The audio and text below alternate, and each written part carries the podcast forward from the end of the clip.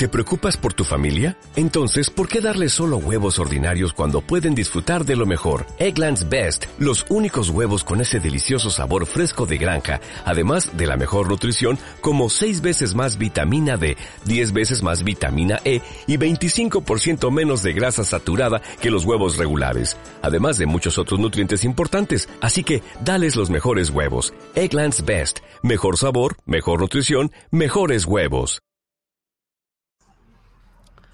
Hola a todos, eh, bienvenidos a un nuevo programa del RAS, programa número 31 de la quinta temporada, apoyado por Madrid in Game, como viene siendo desde el comienzo de la cuarta temporada.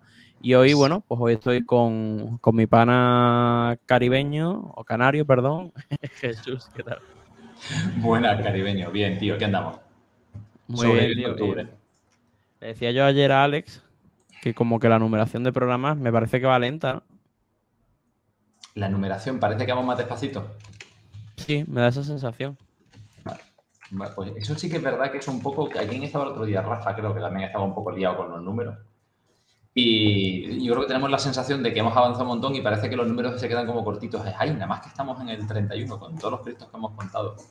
Ahora, pero es que estamos en octubre, tío. Es que estamos prácticamente recién empezados a lo tonto.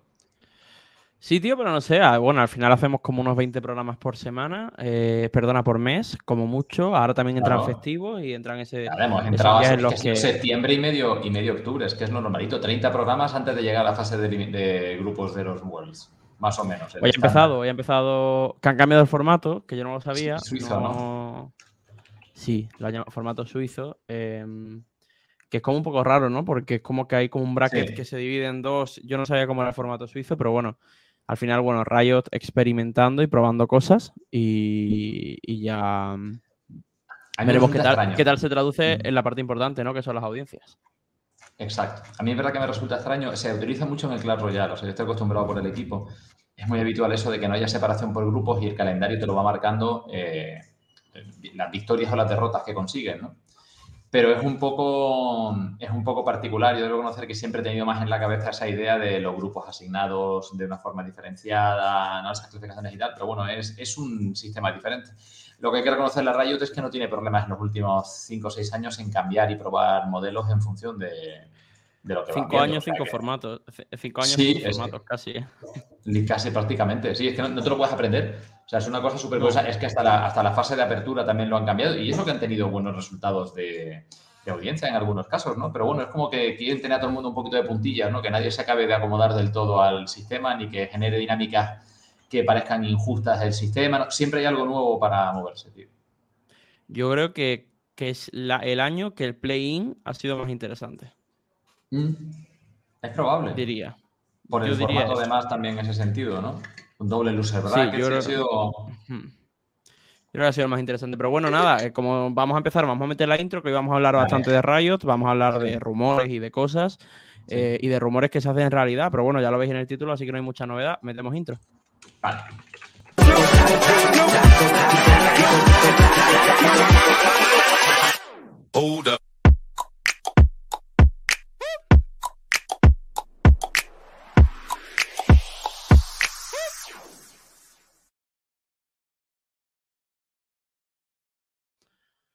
Vale, Jesús, pues eh, comentábamos hace un par de semanas, creo, tres equipos que iban a entrar a la LEC, dos de ellos españoles, que nos iban a dejar con cuatro plazas para españoles en la, en la competición.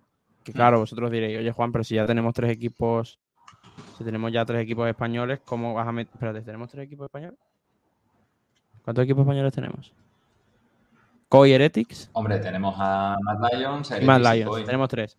Pues eso, que si, entran dos, la gente, pues ahora mismo escuchando, puede sumar y decir, oye, si entran dos equipos a la LEC, lo normal sería que sean cinco, no cuatro. Eh, pero bueno, al final, pues para que entren equipos tienen que salir otros o tiene que haber cambios, ¿no? Entonces, hemos tenido el primer. Tuvimos tres rumores eh, filtrados por LEC Wololo, que era que eran fusiones barra compras de plazas concretamente era una compra de plaza que se ha hecho realidad, que Carmine Corp compra la mayoría simple de la plaza de Astralis, concretamente un 66%, que ahora hablamos si quiere Jesús de valoraciones. Y los otros dos rumores que llevamos ahora mismo, uno de tres cumplidos, que veremos si se cumplen, son que Movistar Riders entraría con una fusión con Mad Lions, que aquí tengo un rumor gordísimo para contar, quiero ir por partes, y el tercero, que es del que menos información tenemos, que es el de Giants con Excel, ¿no? la, formación británica eh, Excel Esports, eh, que de hecho hace poco el CEO, también hace cosa de un año, se, largó de la, entidad. Así que bueno, también parece, también parece factible. Entonces hablábamos, Jesús, de que, oye, muchos cambios en la LEC, además tenemos como en la LCS, el equipo más potente de la LCS vendía su plaza, SM lo cual era como el más antiguo, mejor dicho, de la competición, vendía su plaza y están pasando cosas. Entonces, vamos a comentar la noticia y es que Carmine Corp adquiere la plaza de LEC. Eh, Carmine Corp ya tuvo la oportunidad de entrar el año pasado, pero comentó que no quería entrar levantando ronda de financiación eh, porque no querían perder la mayoría completa o mm. no querían perder la totalidad de las participaciones que tenían los dos socios fundadores, ¿no? Que uno de ellos es Cameto y el otro no me sé el nombre, la verdad. Tampoco. Entonces, em, bueno, pues no sé qué ha cambiado, pero han entrado a formar parte de la competición comprando la Plaza Astralis. Y aquí entro a detallar cositas porque realmente esto tiene relativamente poco que comentar. Astralis ya quiso vender la plaza el año pasado, mm. no llegó por tiempos en julio se comentaba que había iniciado una negociación con eh, Team Falcons, que es un equipo de Arabia Saudí, de Arabia Saudita, pero fue Riot la que no aprobó la venta. Es verdad. Fue Riot la que no aprobaba la venta, entonces, pues, eh, diferentes equipos empezaron a hablar con, con Astralis y después se comenta que finalmente Astralis ha comprado, eh, o sea, ha valorado su plaza en 27,4 millones de dólares. Entonces, como Carmine Corp ha comprado el 66,67% de la plaza, digamos que han pagado 18,2 millones. Aquí a mí se me generan muchas preguntas, ¿vale? ¿Cómo sabemos estos datos? Pues al final, Astralis pertenece a Astralis Group, que está dentro de la bolsa, por lo tanto tiene que hacer reportes de este tipo de movimientos, ¿no? Entonces, pues podemos saber las valoraciones que recibe. ¿Dónde está la, la movida? La movida está en que eh, estoy, estoy poco a poco porque estoy mirando datos para no, para no columpiarme. La movida está en que hace bastante poco eh, Heretics compró el 80% de la plaza de Misfits por unos 35 millones, lo cual la valoraba en 44 millones el 100% de la plaza. Y hoy Carmine Corp ha anunciado que se compra por 18 millones un 66,6%, por lo tanto la plaza estaría valorada eh, al 100% en 27 millones, lo cual sería un descenso de valoración de un 30-40%, no sé la cifra exacta, pero de en torno a eso, un 30-40%. Así que también es algo importante a destacar en, este, en esta noticia.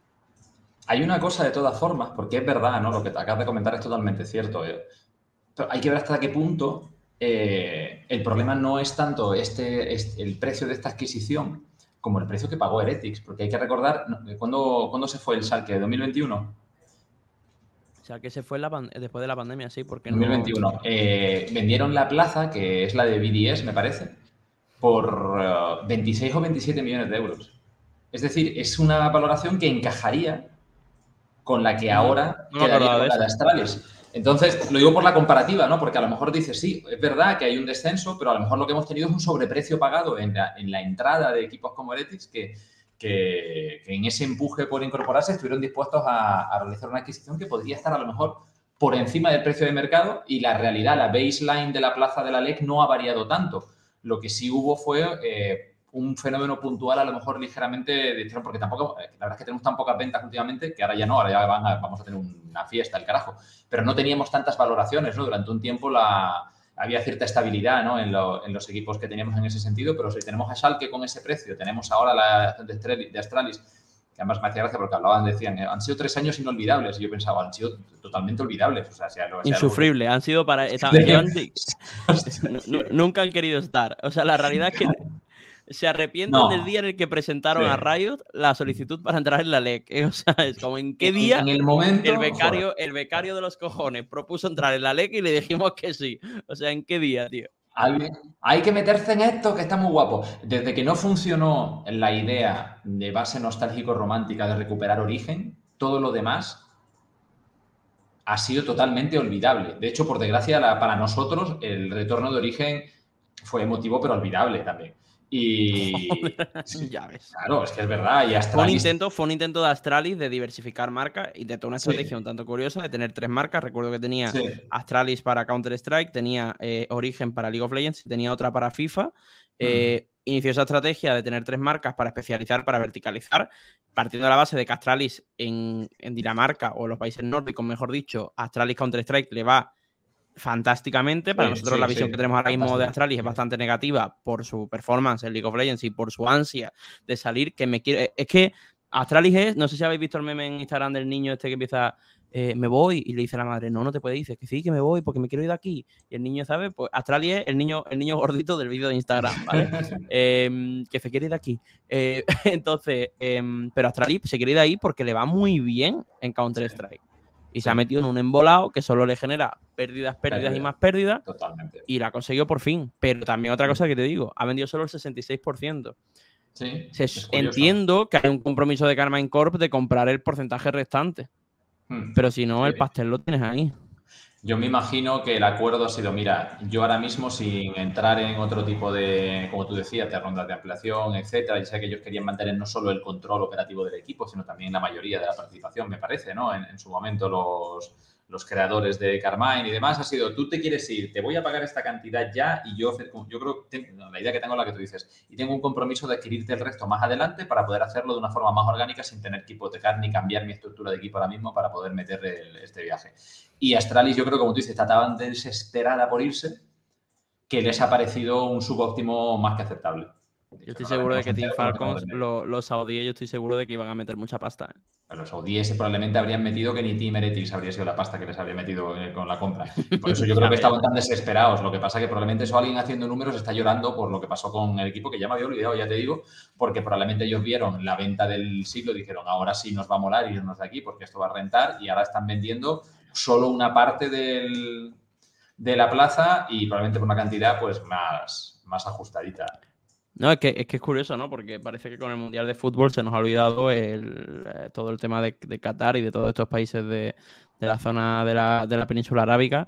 Eh, pero, pero bueno, recordemos que la ley ya no es europea, es de MEA. Yo veía necesaria la entrada de un equipo árabe. y, mejor, y me da, habría tenido sentido. Y me toca las narices un poco que, que ninguno de los tres rumores apunte hacia ningún país árabe. Creo que es necesario nos hace gracia, encaja con nuestra cultura y tiene sentido, pues no lo sé, pero es que es el paso que ha dado Riot y creo que cuando das paso tienes que ser consecuente. Entonces, bueno, pues tenemos una plaza que ahora es de Carmine Corp en un 66%, no sabemos, al final hay muchos detalles, a lo mejor van a pagar a plazos o a lo mejor eh, a saber cómo lo van a hacer, es mucha pasta igualmente, es decir, son muchos millones. Hmm. Recordemos que los equipos pagaron 10 millones por, por entrar a hmm. formar parte de la competición, por lo tanto, bueno, creo que Astralis ha ido perdiendo bastante dinero porque después la parte operativa tenía, dudo que haya sido durante tres años de 17 millones, seguro que ha costado bastante más dinero. Mm. Y nada, pues tendremos a Carmine Corp, que yo creo que es súper potente esta idea, porque Carmine Corp es un equipo que levanta pasiones entre los franceses y me parece absolutamente necesario meter equipos con esta identidad y con esta fanbase que tienen equipos como Carmine Corp Tendríamos ahora mismo en la competición tres equipos españoles eh, y tendríamos, eh, si no me equivoco, dos equipos franceses y dos británicos. O sea, tenemos una fuerte presencia de la parte sur europea. Ahí yo nunca sé cómo ubicar, porque BDS eh, lo están colocando como suizo, ¿no? Pero sí, con el tema francófono tienen como pertenecen, pero es suizo fundamentalmente, ¿no? O sea, Ellos, de hecho, hacen bromas como, ¿cómo? ¿Formato suizo? Esta es nuestra ah, competición. vale, pues tres equipos francófonos de base, tres, tres hispanoparlantes, o sea, hay un, peso importante ahí en, ese tema a nivel de base. Además, Bueno, francófonos está metiendo Suiza, vale. De dos británicos. Hmm. Y el resto no me acuerdo dónde son, la verdad. Bueno, la verdad. No me acuerdo de ¿Qué cuáles nos faltan, tío?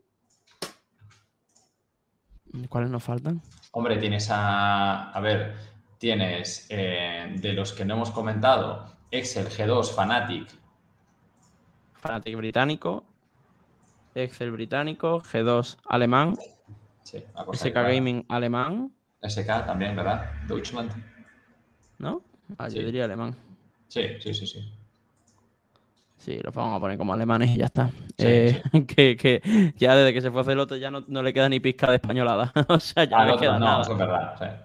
Que luego al final es un poquito lo de siempre, ¿no? Luego al final el dinero tiene poco problemas con las fronteras. Al final muchas veces. De hecho, Fanatic, ahora, yo creo que Fanatic ahora es más español que, cualquier equipo, que tiene dos jugadores españoles en el Mundial. Claro. Y G2 se funda la empresa en su momento en Francia y fíjate ahora después donde estábamos. Al final es un montón de. Hay, hay mucha manevría en ese sentido, ¿no? Pero es verdad que yo, creo que además, como señalaba, la entrada de Carmine es importante. Carmine yo creo que es el equipo de esports más futbolizado de Europa ahora mismo, en, el sentido de la pasión a favor que tienen eh, el colectivo de fans, ¿no? que, está detrás de la entidad y de lo que representa. Con ese formato que es un poquitito COI en cierto sentido, con el momento fanbase de Ibai, eh, con esa, a lo mejor con un poquitito menos de de front hate de lo que tienen Ibai también en ese sentido, ¿no? Ese perfil tan español que cuando un equipo destaca mucho, se, se genera un frente automático de gente que lo que busca es, o espera la derrota de ese equipo. Eso pasó en España con el Movistar Riders de, Jesús. Madre mía, ¿cómo se llama? Estoy pensando, estoy pensando en CSGO, el hermano Nixerino, tío. Se me ha caído el nombre, no me puedo creer. Eh, bueno, sí, sé quién dice. Vale. Eh, por Dios. Dios, no me acuerdo joder, es el principal mejor jugador de Counter de España, vamos, que. Mixwell, por Dios. El equipo de Mixwell se generó un, eh, tanto un grupo detrás muy importante como un grupo en contra. Eso lo ha pasado, yo creo, a Coy también en, eh, en España, ¿no? Con ese peso. Eh, Cameto le pasa un poco a Carmine también, pero mucho menos. Allí le tienen más peña flipada con el equipo que no. Acaban de inaugurar, si no me equivoco, el pabellón mega este que tienen para los partidos, donde ahora no va a poder jugar eh, Carmine, porque van a jugar en el stage de, de Berlín. De Berlín, eso que creo, que creo que comentaba el otro día. Digo, o sea, es que justo lo están esperando, harán sus cosas, ¿no? Pero es, es como curioso, ¿no? Que justo tienes ese espacio que te cagas, que la gracia se le da a la regularidad de la competición liguera que es un poco lo que te permite ¿no? mantener, además de las otras cosas que hagas, pero bueno, ahí se van al stage de Berlín. Y, que seguramente yo creo que va a tener un impacto también en las, en las audiencias y en, la, y en la competición, ¿no? Sí que es verdad que yo creo que no es bueno que se concentre mucho en pocos países. Eh, no, porque pierdes a la audiencia, pierdes a la audiencia de ciertos países. Pierdes audiencia, pierdes algo de fanbase y probablemente yo creo que es muy importante lo que estabas diciendo y lo comentaste una vez en un rush que hicimos también hablando del tema de MEA, que, le hemos puesto una pegatina y es como si no lo fuera. Eh, es, un, fake lo que tenemos, porque si no, como bien dices, ¿dónde están representadas esas otras regiones? De hecho, el año que viene la final de la ley que es en Múnich. Hmm. Y el año siguiente he escuchado rumores, he escuchado campanas y no te voy a decir dónde, pero apunta también a Europa. Pero es que además te digo una cosa, es que a mí no me aporta nada que se vaya a Qatar o a Dubai si no hay ningún equipo de la región. y, es que ahora mismo, con las tensiones políticas, geopolíticas que hay ahora mismo, que, hace que ha terminado el mundial y de repente otra vez eh, se ha polarizado todo. Pero con las tensiones que hay ahora mismo no puedes montar un evento de aquí a dos años en Qatar. con, una amenaza, con una amenaza que eso no nos vamos a meter, pero con una amenaza de Qatar de cortar suministro a Europa y demás, es que no puedes. Es que ahora mismo el tema con, con esos países otra vez se vuelve a poner mucho más delicado de lo que pensamos que está. Pero que es verdad que la región no existe como tal en el ámbito de LOL. Entonces, primer rumor, check, ¿vale? Vuelo lo aciertas. Vamos a poner bingo. Segundo rumor, espérate, ahora lo hablamos. Y tercer rumor, eh, Giants con Excel, que no tenemos noticias. Ninguna. Aquí se sigue en incógnita. Segundo rumor. Tenemos la posible fusión a la hora de competir en Europa que no sabemos cómo se va a hacer, ya lo hemos hablado. Ahora, por ejemplo, pensábamos que Carmine Corp se iba a fusionar con Astralis, porque es que no se sabe cuáles son los tipos de relaciones y al final es una venta. De la que voy a hablar ahora mismo, no sabemos si va a ser una venta, van a competir juntos con un nombre mixto o lo que vayan a hacer. El rumor es tres entidades que se unen para competir. Y esas tres entidades harían que otro equipo deje de estar en la competición con el nombre con el que está. Tenemos a Mad Lions, que está compitiendo en el Mundial. Creo que la performance ha sido buena, pero Brastin Media creo que creo que tampoco está rentabilizando muy bien la presencia. Y el rumor es con dos entidades más. Una como Vista Riders, que lo comentamos aquí en el RAS, ese es el rumor, recuerdo el rumor, y al final pues lo tratamos porque lo tenemos que mm. tratar. Y vamos a hablar a partir de ahora, Jesús y yo, de suposiciones. Sí. Y falta una tercera pata en este tridente. ¿Sabrías decirme cuál es? ¿Has escuchado algo? No he escuchado nada y he, oído ruiditos en el grupo de WhatsApp, pero no, no, he sido consciente de cuál es el tercer elemento que se presenta ahí. Ibai. Cágate. Y tú dices, Juan, ¿pero cómo va a ser Ibai? Si Ibai tiene a Koi. Hablamos hace meses aquí, esto no se hizo viral, ni se hizo noticia ni nada, pero hablábamos aquí y al final cuando los rumores llegan, muchas veces tenéis que entender la audiencia que ahora, cuando lanzamos rumores sobre entidades, esas entidades sobre las que hablamos, pues empiezan a decir, es que habláis sin saber. No, aquí hablamos de artículos que tenemos nota de prensa y rumores. Y tenemos que hablar de los rumores siempre que creamos que no pueden dañar o siempre que consideremos que no pueden dañar la relación que se está fraguando. Si tú me si, si mañana viene un equipo y nos dice que va a cerrar un patrocinio, nosotros no vamos a decir nada. Pero ahora mismo, pues los rumores tenemos que hablar de ellos. Y repito, es un rumor. Hace unos meses se habló de que Infinity Reality, que era la empresa matriz de Rogue, eh, plaza que en teoría se le había dado a COI en una venta, que no sabíamos si era una venta porque no supimos los términos de la adquisición de esta plaza, si era una cesión, una venta eh, parcial, total, no sabemos nada. Pues por lo visto, Ibai hace unos meses se encontró con un pufo de más de 3 millones de dólares, ¿vale? Con un pufo a pagar. Y hmm. por lo visto se dice, se dice que ha tenido que pagarlo con su dinero, ¿vale?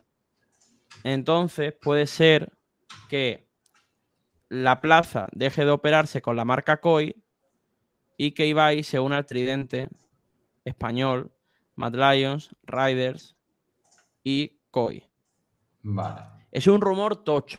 Es un rumor que hace aguas por muchos sitios. Hmm. Pero no me parece descabellado. Hmm. Creo que Ibai jamás va a querer eh, renunciar a su relación con la LEC, porque creo que le interesa estar. Entiendo que Ibai, a lo mejor la experiencia que ha tenido con Koi no ha sido todo lo positiva que quería, porque no ha podido hacer cosas que quería hacer. Ha estado bastante limitado, según sabemos. Ha estado bastante limitado y si encima te viene una factura que hay que pagar, pues te toca un poco la moral, ¿no? Y te, y te, y te, y te enfadas un poco.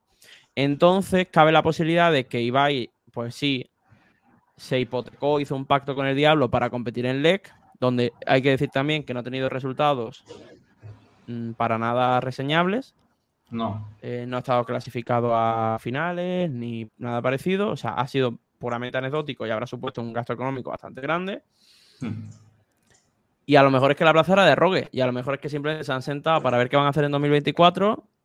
Y va y dice, o me vende la plaza para yo hacer lo que me dé la gana, o no sigo así. Puede ser. es que no me parece descabellado. Es que la idea, el rumor no me parece descabellado. No, me, parece, me parece totalmente factible. Parece factible. Es verdad que a partir de ese momento, con lo que comentabas, con el pufo que apareció detrás de, de Rocket, claro, son cuestiones que tienen un, un, impacto importante si se han gestionado o se han tenido que gestionar como se plantea y si no, lo que estás diciendo a nivel de la adquisición de la plaza. Es decir, ¿confirmado? No. ¿Son plausibles? Sí. O sea, son escenarios que tienen lógica a nivel empresarial, además. Sería curioso esa alineación de entidades con tres, esas tres patas que comentaba, ¿no? A la hora de establecer una plaza. Estamos viviendo un año muy marcado de, fusiones e incorporaciones de entidades. Que, bueno, que es lo que tienen, aunque yo sigo pensando que tiene un impacto también en ese intento que hay a veces de construir a través del branding eh, adscripciones del fan a la marca, eh, con ese intento que hay a veces en los esports, incluido el LOL, de que sea un poquitito más fútbol y que de la gente se ascriba a un equipo independientemente de los jugadores o independientemente de otras cuestiones, es algo que nunca ha pasado de forma orgánica en el aficionado de los esports y este tipo de movimientos tampoco ayuda, porque lógicamente te hacen recordar permanentemente la volatilidad y la variabilidad que tiene, que tiene una marca como tal. O sea, tú no te conviertes en un... Eh, en un hardcore fan de Excel para que mañana Excel sea Colgate y pasado, eh, pasa a ser un equipo en Senegal, ¿no? que es una cuestión que, siempre es viable. Entonces, encaja con el sector, encaja con el año que estamos viendo, nos recuerda permanentemente que el funcionamiento del mundo de los esports es diferente al mundo de los deportes tradicionales y hay que recordarlo de forma, de forma constante porque estas dinámicas son muy particulares. Eh, en caso de que sea así, hombre, yo creo que siempre es bonito ver que, hay, que Ibai eh, siga vinculado al mundo de los esports, aunque lo que pasa es que daría, sobre todo del LOL, daría daría un cierre un poco particular a la aventura con el Rogue, ¿no? Porque eso cómo, cómo continúa a partir de ese momento. Pues sí, a ver, veremos. Eh, un momento.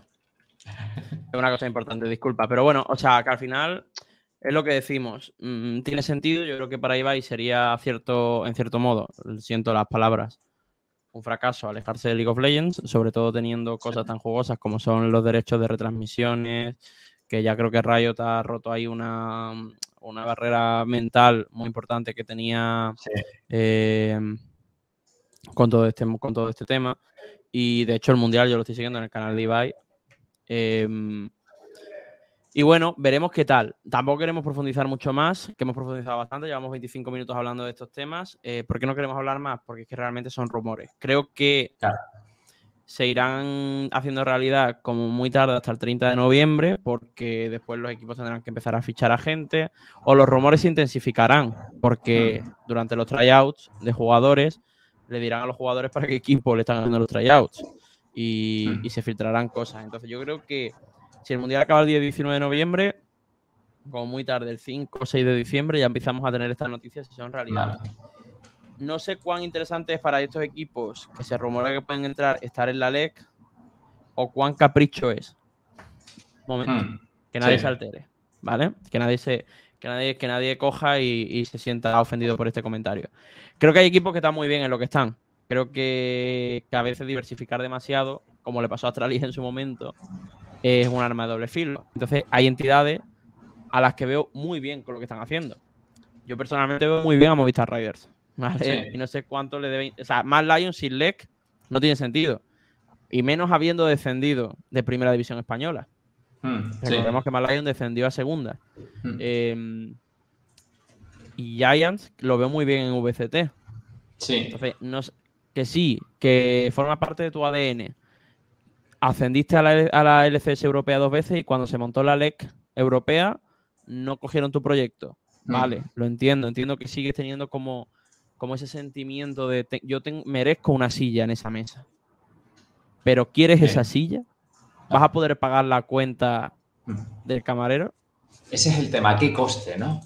Porque, joder, lo que tú dices, Riders con una estructura con el equipo de CSGO que, que a la chica callando después de que los proyectos fueran muy sonados al principio, ha conseguido muchos mejores resultados con, eh, llevando equipos eh, eh, full españoles a un mayor y cosas por el estilo de lo que había conseguido antes. Giants muy bien con el Valorant en el VCT, los dos muy implicados efectivamente con sus entidades de LOL, pero es un, oye, entiendo la importancia de esto, pero a ver si te vas a cargar tu proyecto y vas a tener que estar buscando nuevas fusiones y adquisiciones, pero para recibirlas, como estamos viendo ahora, por querer estar, ¿no? Yo creo que ahí el coste de oportunidad, lo que representa y lo que planta, como bien decía Juan, es, es relevante, porque es verdad que Mad Lions ahora mismo, yo creo que ninguna de las tres inversiones de Bractin Media en equipos, ni, ni el de COD, ni el de Overwatch League, ese seguro que no, ni el de LEC, eh, están a la altura de lo que ellos de lo que ellos querían. Yo creo que probablemente lentamente están operando para no no tienen prisa en desprenderse, pero no van a hacerle ascos a acotar lo que representan esas inversiones en cualquier momento de estos. Y, lógicamente Mad Lions necesita, incluso aunque tuvo también sus experiencias en el CSGO y demás, si te acuerdas, la marca de Mad Lions se basa exclusivamente hoy en día en LoL. Mientras, como bien señalas, Giants y Riders, yo creo que, bueno, tienen a gente muy competente al mando, ¿no? Pero es verdad que a veces la LEC puede ser un caramelo envenenado igual que lo fue la Overwatch League para un montón de entidades que entraron a lo loco ahí y eso se llevó por delante el resto de su estructura competitiva y de su viabilidad económica. El hecho de que la LEC en el primer split costase 10 millones ah. va a hacer que nadie quiera vender. Están dispuestos a perder lo que han perdido en nóminas, pero como mínimo las plazas se necesitan 10 millones para comprarlas. Sé que tengo, no sé, tengo la sensación, igual estoy súper equivocado, ¿eh? pero que tengo la sensación de que en VCT probablemente las plazas serán mucho más baratas que la LEC. Ya no solo porque el juego sea más joven, sino porque como no costaron pasta al entrar, pues mi, en mi, lógica mental dice que van a salir más baratas. Pero bueno, estos son los rumores. al respecto del rumor, tío. Que hay que pensar que es verdad que eh, eh, las plazas del ex se están vendiendo por ahora al menos a un 150% del precio de adquisición. perdón, con un incremento de un 150% sobre el precio de adquisición. O sea, de millones, los más baratos han sido, sí, de 5. Pero cuando que, no ha pasado, que eso no ha pasado en todas las competiciones, que yo sé que al final los costes de mantenimiento de la estructura son, son muy elevados, ¿no? Pero quiero decir que estamos viendo otras competiciones donde no se recuperan siquiera los precios que se pagaron en su momento. Estamos viendo competiciones como la League en lo que te tienen que permitir que te vayas prácticamente a la hora de quitarte de, en medio, ¿no? Es decir, dentro de lo que cabe, eh, es verdad que se, yo creo que se conserva parte del valor de base de la, de la inversión, otra cosa es la sangría que representa tener el equipo, que es distinto. No sé, tío. Eh, como digo, rarete. Eh, en general, me parece, me parece raro todo. Bueno, mm, como, a ver, te voy a decir una cosa. Si tenemos equipos, tantos equipos españoles ahí arriba, nosotros felices, súper, súper felices, porque, porque como decimos siempre, creo que España tiene mucho que decir en este ecosistema de los eSports y de los eSports. Y nada, eh, vemos como los equipos como Giants y Excel se están copiando de Kumijo y Oxygen Gaming de su fusión. Han dicho, hostia, eh, si, lo, si esto se fusiona, nosotros también podemos. Eh, pero bueno, nada, si eso, que si suben, pues los entrevistaremos, intentaremos sacar información, intentaremos aprender por qué les ha interesado tanto pues tener esta plaza. Eh, y les preguntaremos, o sea, se lo diremos, oye, pero de verdad es rentable, ya se lo preguntamos a Heretics, que tuvimos por aquí a Antonio Catena, se, lo preguntamos a Heretics, oye, tal, pero es rentable y nos estuvo comentando que el sistema pues, funciona mejor de lo que nosotros conocíamos, que no es porque seamos unos ignorantes, sino porque es que realmente hay, existe muy poca transparencia con respecto a este tipo de, de modelos de reparto de ingresos. Sabemos, por ejemplo, que Valorant tiene un VCT, un sistema de reparto de ingresos, pero desconocemos cómo funciona, desconocemos si se están pagando a tiempo y desconocemos aún, más si están siendo eh, ingresos suficientemente eh, atractivos como para que sea viable mantener un equipo de, la competición. Sabemos que han vendido un skin y que han repartido no sé cuántos eh, dólares de, de dinero entre los equipos participantes y todo eso, pero no tenemos conocimiento ni de primera, ni de segunda, ni de tercera mano de si el sistema de reparto de ingresos realmente está suponiendo un sistema de estabilidad para los equipos. Eso es importante. Y nada, pues ya está. Pues muy particular, tío. Es muy particular porque lo que sí que tiene es que... Sí, no, pero es, interesante porque es un año... Siempre damos por hecho cómo funcionan determinadas competiciones, Y cuando se producen este tipo de movimientos nos obliga a, pensar en en qué está funcionando y qué no está funcionando en realidad, ¿no? Yo creo que es relevante. 100%. Así que vamos con la siguiente noticia. ¿Qué? Siguiente noticia. Vamos adelante, sí. Metemos, aquí es cuando tenemos que meter, o sea, molaría que tengamos como un, como un entre noticias. Kings League. Adelante. Eh, vamos a hablar de la Kings League un artículo muy, curioso, muy, muy, interesante, subido al. Muy curioso, es mi forma de escribirlo. Subido a Ari. Ari estuvo en las finales de la mm, Kings and Queens Cup eh, el 15 de octubre en la Rosaleda, el estadio del Málaga Fútbol Club. Em, eh, un evento que colgó sold out. Y nada, primero destacar que, bueno, que Ari eh, ha subido un artículo de tenemos en donde ha escrito un poco la cronología del evento, un poco las sensaciones que ella ha vivido. Eh, también tengamos en cuenta que Ari no es una persona que haya ido allí para ver la Kings League, que sí, pero Ari es una persona que va siempre que puede al estadio de, del Málaga em, a, a, ver a su equipo. Es abonada, o sea, vive la afición del Málaga y sabe pues cuánta gente pues está por allí y todo eso. Em, entonces, bueno, pues nada, la noticia es que, no sé si lo sabéis, pero hay una cosa que se llama eh, premios Ondas, eh, que es son unos premios que se reparten. Tenía yo entendido que eran a profesionales de radio, ¿vale? Creía que era programa de radio y con la llegada del podcast creía que había metido podcast, es un, son unos premios de cadena ser. Em, y, bueno, pues no, pues me equivocaba, ¿vale? Son unos premios eh, que se dan a, a, profesionales de la radio, de la televisión, de la publicidad en radio y de la música, ¿vale? Y lo curioso es que el premio se lo ha llevado la Kings League. Gana el premio a mejor programa de entretenimiento. Esto es muy relevante, ¿vale? Más allá de lo que dice la noticia y todo lo que sea, eh, que el premio, por cierto, se va a entregar el 22 de noviembre en el Gran Teatro Liceu de Barcelona. Em, lo interesante es que un programa nacido en Twitch gane un premio tan relevante como es el premio Ondas ya teníamos primero, este premio lo ganaban los programas de radio. Después lo empezaron a ganar la gente de la radio que se fue al podcast. Después empezamos a ver normal mm, que lo mm. ganase un podcast, que Jesús y yo pudiésemos iniciar un programa aquí en Spotify y ganar un premio Onda. Ya todo eso estaba más o menos normalizado. Ha avanzado muy rápido, ojo, pero lo que no teníamos normalizado es que un programa que empieza y nace en Twitch gana un, un premio eh, del mejor programa de entretenimiento ojo a la... Vamos a matizar. Lo ha ganado el premio al mejor programa de entretenimiento dentro de la categoría de televisión. Por lo tanto, probablemente este premio no hubiese sido alcanzable sin el acuerdo que cerraron con cuatro, es decir, con Mediaset. Probablemente lo han ganado gracias a estar en Mediaset por términos y condiciones. Por lo tanto, no. Todavía un programa que se emita en Twitch no es elegible para ganar un premio Onda. Creo que gracias a la Kings League empezarán a valorarlo de cara al año que viene. Pero bueno, hay que matizar eso. Creo que es un, matiz importante. A mí me parece una noticia muy importante.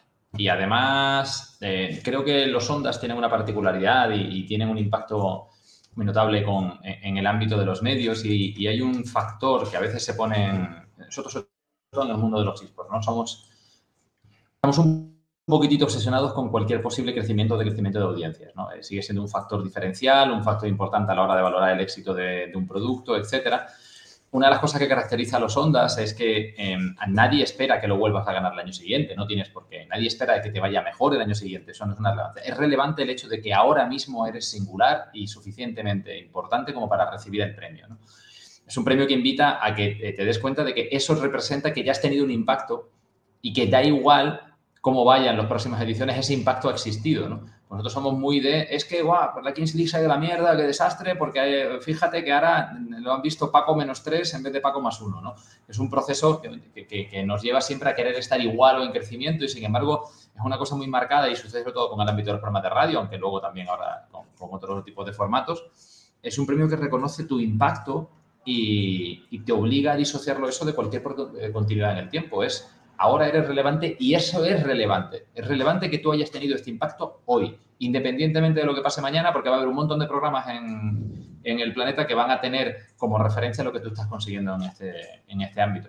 Yo creo que el hecho de que todos tengamos muy claro de dónde surge y cuál es eh, la base de fans y la base incluso de creadores del ámbito de la Kings League, que consiga un premio tan normie y tan estándar en ese sentido, pero también tan particular como el Ondas, es un, es un notición. Em, el otro día, o bueno, ayer creo que fue, veía en Instagram eh, viendo los reels, ¿vale? Que al final no hay que, no hay que perder de vista em, que, bueno, que los reels son como un poco TikTok. Una persona que estaba como por la calle eh, preguntándole a los pies de la Rosaleda, eh, diciéndole a la gente, oye, pero para ti esto qué es fútbol o show? Y claro, tú antes de ver el vídeo, un momento, vamos a pensar, es un show, o yo lo entiendo como show, porque no sigue unas normas estándar del fútbol, pero está intentando revolucionar el fútbol. De hecho, mm. como anécdota, tengo entendido que Piqué perdió ya la. O sea, abandonó la licencia de la Copa Davis porque quería implantar en el tenis cambios que, que no le permitían implantar. Quería hacer como con la Kings League, meter cosas raras. Mm. Em, y me sorprendió ver que la, mayor la mayoría de gente, por decir el 100% de los que salían en el vídeo, que al final está muy secado y demás, directamente lo entendían como, como show. Que nadie dijo, esto es fútbol. Me hmm. pareció muy interesante. Me pareció hmm. un punto muy. Se ha normalizado mucho, ¿no? Hmm. Sí, pero, pero, pero la gente no lo compara con el fútbol. De hecho, la gente sigue queriendo tener la liga. Es decir, la gente ve la Kings League, evidentemente es un competidor porque nuestra cantidad de tiempo para consumir el contenido es limitada, pero la gente no quiere que la Kings League sustituya a la liga. El, fan del fútbol sigue, sigue viviendo el fútbol. Y sigue teniendo incluso, te diría que la, capacidad de la liga de absorber un nuevo público se ha incrementado gracias a la Kings League. Sí, sí.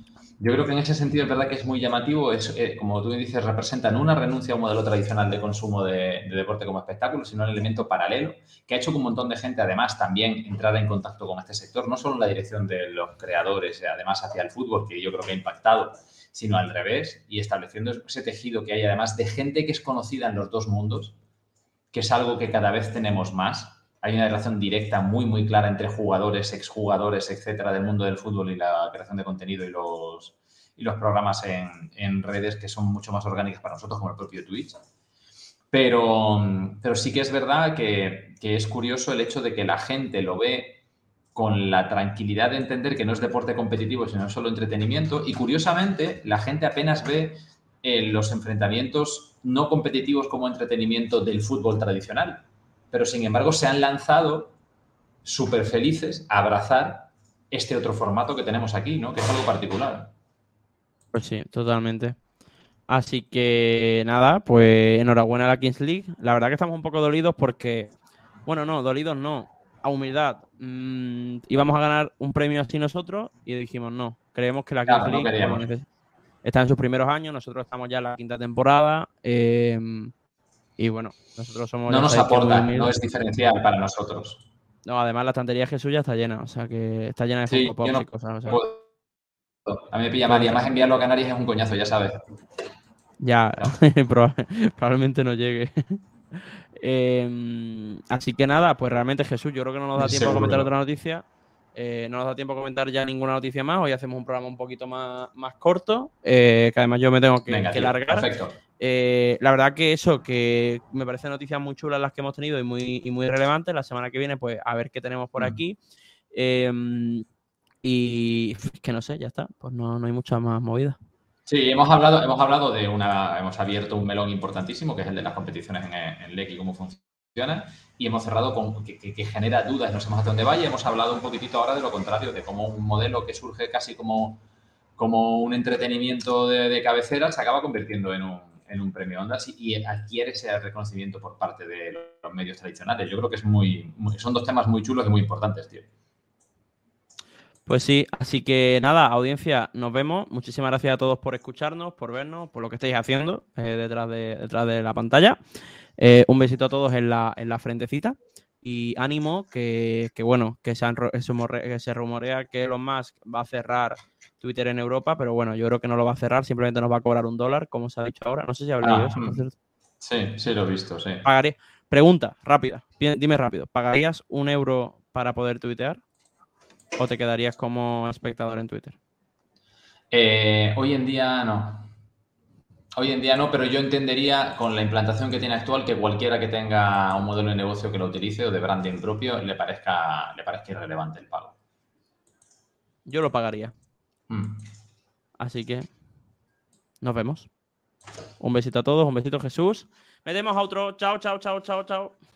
Y esto pa' todos los racer, pa' todos los racer, eh, eh, eh, pa, pa' todos los racer. Y esto pa' todos los racer, pa' todos los racer, eh, eh, eh, eh, pa' todos los racer. Y esto pa' todos los racer, pa' todos los racer, eh.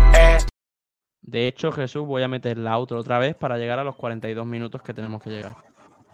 Me parece muy bien. Mira qué bonito. Me parece, me parece un momento muy chulo. Es más, incluso comentando el hecho de que vas a meter la outro, es bastante posible que lleguemos a los 42 minutos sin tener que hacerlo llegado a ese momento, lo cual le da un cierto romanticismo, porque acabamos de llegar ahora, por ejemplo. Entonces no pongo ni la outro, entonces nos vamos ya sin outro. Pues nada, somos así de kinkis. Venga, nos vemos Jesús. Hasta luego, chao.